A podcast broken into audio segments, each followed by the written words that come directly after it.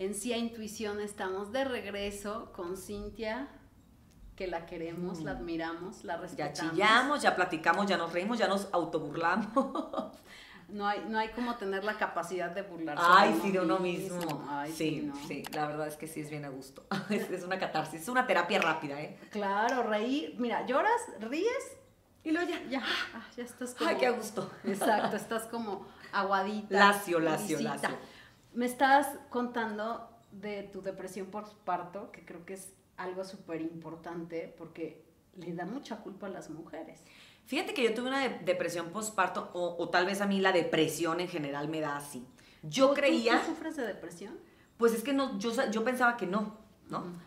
Hasta que me dio la depresión postparto. Hoy en día, pues yo considero que sí soy una persona que ha sufrido depresión y que, y, y que yo, por ejemplo, todavía sigo tomando una dosis muy pequeña de antidepresivos, pero la sigo tomando. Porque sí siento como que llegó para quedarse, la verdad. Hay, hay muchas historias que he escuchado. Yo tuve depresión postparto, no quería agarrar a mi hijo. No, sé no, a mí no me dio así, a mí me dio rarísima. No sentía como una tan, conexión como tan fuerte. ¿Con qué hijo? Porque tienes tres. Es que me dio en el primero y en el último. No me dio con el del medio. Mira. Entonces yo pensé que con el primero lo que sentía era como esa sensación de, pues es que hago con un hijo, ¿no? Porque aparte es el primero y sí, la verdad es que el primero es un enfrentamiento con la realidad de la maternidad. Así de ya tengo esta cosita y muy luego- fuerte, muy fuerte, que creo que eso también era como una parte de confusión mía y me acuerdo que me dijo el doctor. O sea, a mí me daban las seis de la tarde, o sea, lo quería, sabía que lo quería, pero, pero ay, era como, sí, es que lo quiero mucho porque es mi hijo, pero ¿por qué no siento así como yo pensé que iba a sentir? Como un vínculo. este vínculo, porque no lo estoy sintiendo, ¿no? Al principio. Pero independientemente de eso, a mí me daban las cinco y media de la tarde en automático y empezaba a sentir una tristeza, un dolor y un vacío en el pecho, en el estómago. Y no podía parar de llorar.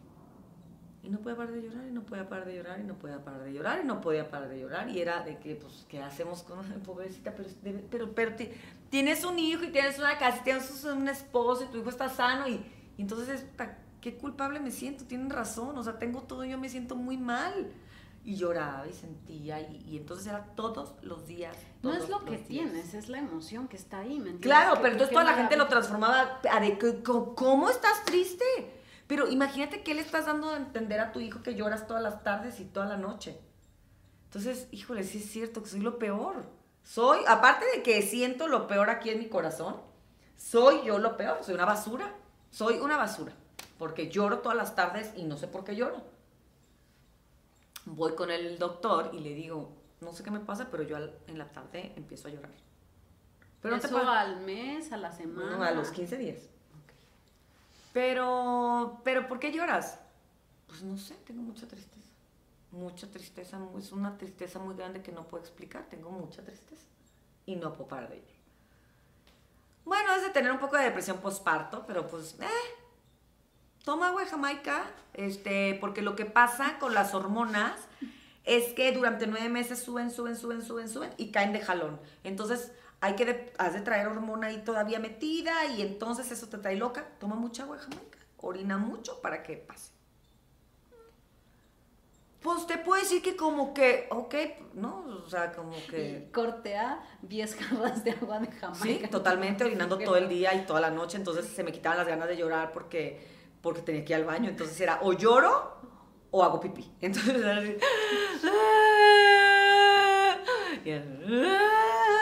Lloraba sentada en el excusado, o sea, porque pues me hacía pipí todo el día por, por el agua de Jamaica, ¿no? Y pasó. Esa sensación de la lloradera llegó un día que ¿Cuánto tiempo te duró? es que ni siquiera te me acuerdo. O sea, te puedo decir como dos meses. Y pasó que pues, se me quitó. Y se me quitó. Siento que sí dentro de todo me quedó algo. O sea, siento que se quitó el, el, el síntoma, ¿no? Como el, eh, la lloradera, pero el sentimientito quedó. No totalmente, obviamente a los dos meses sí yo ya sentía el amor y el vínculo por mi hijo de una manera maravillosa, pero sí siento que quedó algo, es como si me hubiera quedado algo lastimado en el corazón. No sé qué. Hoy en día puedo decirte, era depresión postparto, chiquita. No atendida, chiquita. O sea, Ahí estuve. Se atiende con antidepresivos, terapia. Espérate, ¿cómo pero entonces atiende? pasa, pasa la vida y pasa y pasan muchas cosas y pues sí, y, y- y- y empiezo a hacerme como muy aguerrida y como muy fuerte. Tengo un segundo hijo, no pasa nada, no lloro, no sufro, no siento el vacío ni el falta de vínculo, nada, siento todo normal, no sé qué. Viene un tercer hijo, tengo mi tercer hijo y al día siguiente en automático me convierto como en un monstruo de no me toques, no me hables, no me no sé qué, no me... Entonces es que yo creo que es depresión postparto. No, ¿cómo ves? No estoy llorando. No, es que... Nomás estoy neurótica. Ajá. Nada más me molesta que hablen, me molesta que griten, me molesta oírlos, me molesta este que pase el camión, porque tiene que pasar el camión por mi... O sea, me molesta que el vecino le grite a, la- a su hija y entonces yo lo oiga. O sea, ¿sabes? Empecé, me empecé a dar cuenta que algo no estaba bien en mí, porque no era llanto, no era... Pero tenía mucho coraje, ira y neurosis. Enojo. Entonces voy con el... Amaba con todo mi corazón a mi hijo, amamanté, a ese sí lo amamanté un montón de tiempo, ay, chito precioso, no sé qué, pero dentro de mí yo estaba como muy enojada. Y un día exploté con todos, con los niños, con los otros niños, este, con mi esposo, con mis, con mi- mis papás, con, con la gente que me ayudaba en casa. Y, y- entonces dije, ¿sabes qué? No, le voy Esto no está doctor". bien. Le voy a hablar al doctor. Y le dije, oye, fíjate que, que me siento muy mal, estoy muy enojada. Y casualmente es el mismo doctor que me había mandado a tomar Jamaica. Ahora me dijo, eso es depresión postparto. ¿Y qué hago? ¿Tomo agua de Jamaica? no, tienes que tomar antidepresivo. ¿Y por qué la vez pasada no tomé? Y se me quitó a los dos meses. Y me dijo, porque eran otros tiempos, porque habíamos que, ah, te- teníamos como médicos que esperar más tiempo a ver qué pasaba. Y a ti en dos meses se te quitó. O sea, por lo menos el síntoma de llorar se te quitó. Entonces, estás muy enojada, es, necesitas empezar a tomar antidepresivos. ¡Ay! ¿No? Entonces, pues, mi enojo, pues más enojo. Ahora voy a tomar pastillas. Entonces yo ahora, yo ahora sí me quedé a tomar la agua de Jamaica. Yo no voy a tomar Jamaica, no, sí. O sea, tienes que tomar antidepresivos. Antidepresivos. Entonces fue una lucha como de, neta que tengo que tomar, o sea, neta, neta estoy deprimido, o sea, neta estoy estar deprimido. Sí, y es un síntoma. Y a lo mejor en un mes, si no te tomas el antidepresivo, sí vas a estar llorando, y a lo mejor en otro mes vas a estar, o sea, neta, Te atiéndete. la vas a pasar muy mal. Y empieza a ir a terapia y ve con un doctor y ve con un psiquiatra y platiquemos y veamos qué hacemos. Y en efecto me dijo, Cintia, me dijo un psiquiatra, sí tienes que tomar antidepresivo. Ok, entonces me dejé pelear con la pastilla. Me tomé la primera semana la pastilla con mucho coraje y mucho así como de... Mucho, renegué mucho y me empecé a sentir mejor. Con mucha resistencia. Y me empecé a sentir mejor y dije, chin, sí tenía depresión. Pa- a partir de esa, esa. ¿Y cuánto tiempo lo tengo que tomar? O sea, porque a partir de ahorita empiezo a contar cuándo ya me lo dejo de tomar. No sabemos. Depende de cómo te funcione, ¿no? Tenemos que ver cómo te funciona. Y cuando menos me lo esperaba, ya tenía un año y medio tomando la pastilla. Entonces le hablo al psiquiatra y le digo, oye, pues ya, tengo un año y medio, me siento muy bien. Mi hijo ya tiene un año y medio. Mi otro hijo ya tiene así 10 años. El otro ya vamos a intentar, vamos a bajar la dosis. Me empezaron a bajar la dosis y me empecé a poner muy mal. Otra vez, otra vez, se cuenta que todo lo, todo lo de los otros partos vine, volvieron. Tristeza, pero aparte me daba, yo no sé a la gente, es algo que casi no he hablado, entonces ni siquiera sé mucho acerca del tema. He trabajado otras cosas, pero esa me, digamos que esa sí se la he dejado, y tengo que ser honesta, más a la pastilla que a mi entendimiento mucha tristeza, mucho dolor, pero a la vez mucho coraje, pero a la vez mucha culpa, pero a la vez. Entonces le dije al psiquiatra, ¿qué crees? Que pues me siento así. ¿Qué crees? Pues que te le vas a volver a tomar lo que te estabas tomando. Y si lo tienes que tomar así toda la vida, pues lo vas a tomar así toda la vida y deja de pelearte. Y deja de pelearte porque hay mediadores químicos que se sabe que con los embarazos principalmente bajan y que pues ni modo, si te- ¿qué tiene? Vengo de una mamá depresiva, entonces, pues, ¿para qué le busco? Bueno, también son, son cosas aprendidas en la infancia, son vacíos que traemos, que todos tenemos. Que no sabes en dónde te va a rebotar, en qué momento, ¡pum!, salió. Y pues a mí me salió en el parto. A lo mejor eres algo que yo ya traía Probablemente. y que fue como un detonante que me hizo darme cuenta que lo traía. porque además esa fortaleza que según yo empecé a tener, pues era como parte de una depresión escondida. Entonces, pues no lloro, me, no lloro, me enojo. Es la máscara, porque además acuérdate que detrás del enojo siempre hay. Hay dolor y tristeza. Siempre hay tristeza. Entonces, cuando se cae la máscara del enojo, empiezas a conectar. A mí en especial, la tristeza es la emoción que más trabajo me cuesta. Yo creo que a todo el mundo porque es la que te pone muy abajo. Mm. O sea, la tristeza y la depresión no te da energía, no tienes ganas de hacer nada. Entonces, el enojo es poderosísimo porque estás encabronado y traes una energía brutal. Adrenalina pura. Mis, mis mejores decisiones las he tomado muy enojada. Me mueve el enojo, ¿sabes? Pero la tristeza los días que estoy triste, o sea, no puedo ni arrastrar el costal, ¿sabes? Es súper complejo, pero sí he encontrado como una manera, evidentemente que lo puedes alternar con las pastillas y es conectar con el cuerpo. Todas estas emociones tienen una energía en el cuerpo y cuesta mucho trabajo, sobre todo la ansiedad, por ejemplo. Cuando te sientes súper ansioso, lo que tienes que hacer es parar Fíjate que a mi ansiedad no me ha dado. Nunca, pero...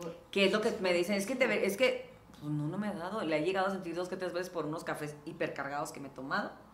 Y, pero así que me dé por parte de la, de la, del enojo, de la depresión, hasta el momento, gracias a Dios, no me ha dado. Pero... Y con la tristeza, pues hay que llorar. Pero la depresión sí es clínica y sí hay que tratarla. Y no hay que... Y, y hay que aprender, exacto, o sea, como te digo, hay que aprender. Aprendí a que, chin, yo dije, ay, ya cumplí, con permiso, y de repente era, pero ¿qué es esto? ¿Qué es esto? O sea, y, que, y, aceptarla.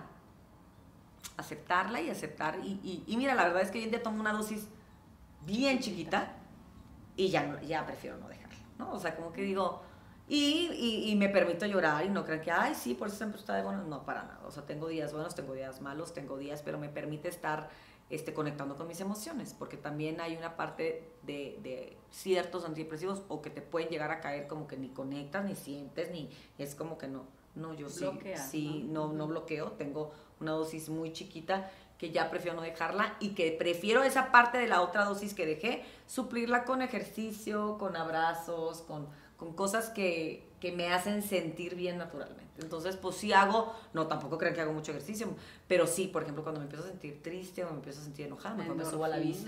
Ay, me voy a subir a la bici y tengo una bici en mi casa. Y entonces así de, y me quieren mover la bici. Y yo, no, ahí déjenla porque se les puede ofrecer. Y mis hijos, sí, déjenle la bici a mi mamá. Por salud de todos los de la casa.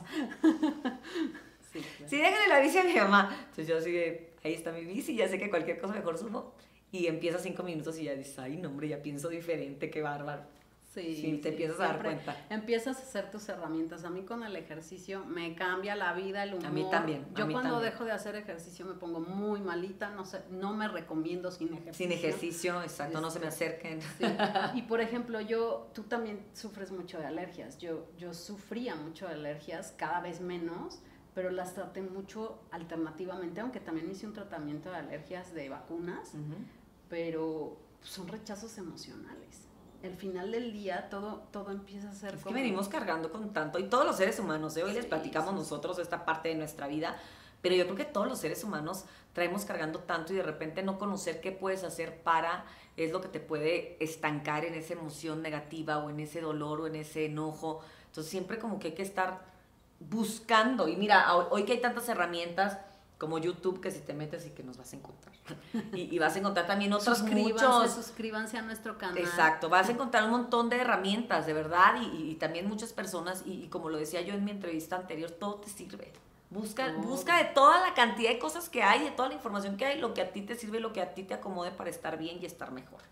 Y sobre todo abrazar lo que venga, prima. En este caso, tu depresión postparto, pues no es algo que te guste, pero hay que abrazar y decir, ok, no estoy bien, ¿qué hago con esto? Porque lo que resistes persiste y entre más niegues tus enfermedades, tus emociones, mucho más se van, a, se van, a, manifestar todo el tiempo. Entonces, está bien, está bien estar triste, a veces está bien estar enojado y también ser alegre y también ser positivo, pero el positivismo tóxico de ánimo todo el tiempo, todo está bien, no, no todo siempre está bien hay que sí tratar de estar bien, usar herramientas, pero pues a veces estás A veces No, no va a estar.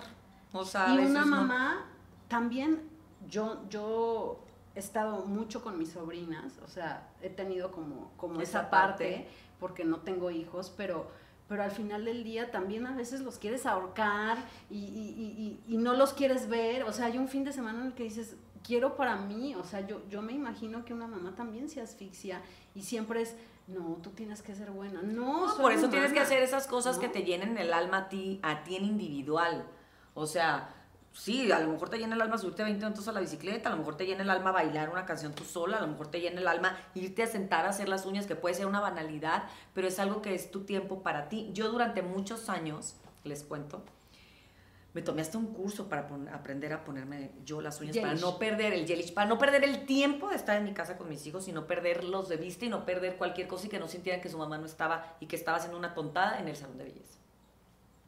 Años yo me hice todo manicure, pedicure, para no perder tiempo de mis hijos. Este, que, que no, que no, o sea, es que es una tontada que yo me salga de mi casa a hacerme las uñas. Ajá, ok, pero ¿qué haces para ti?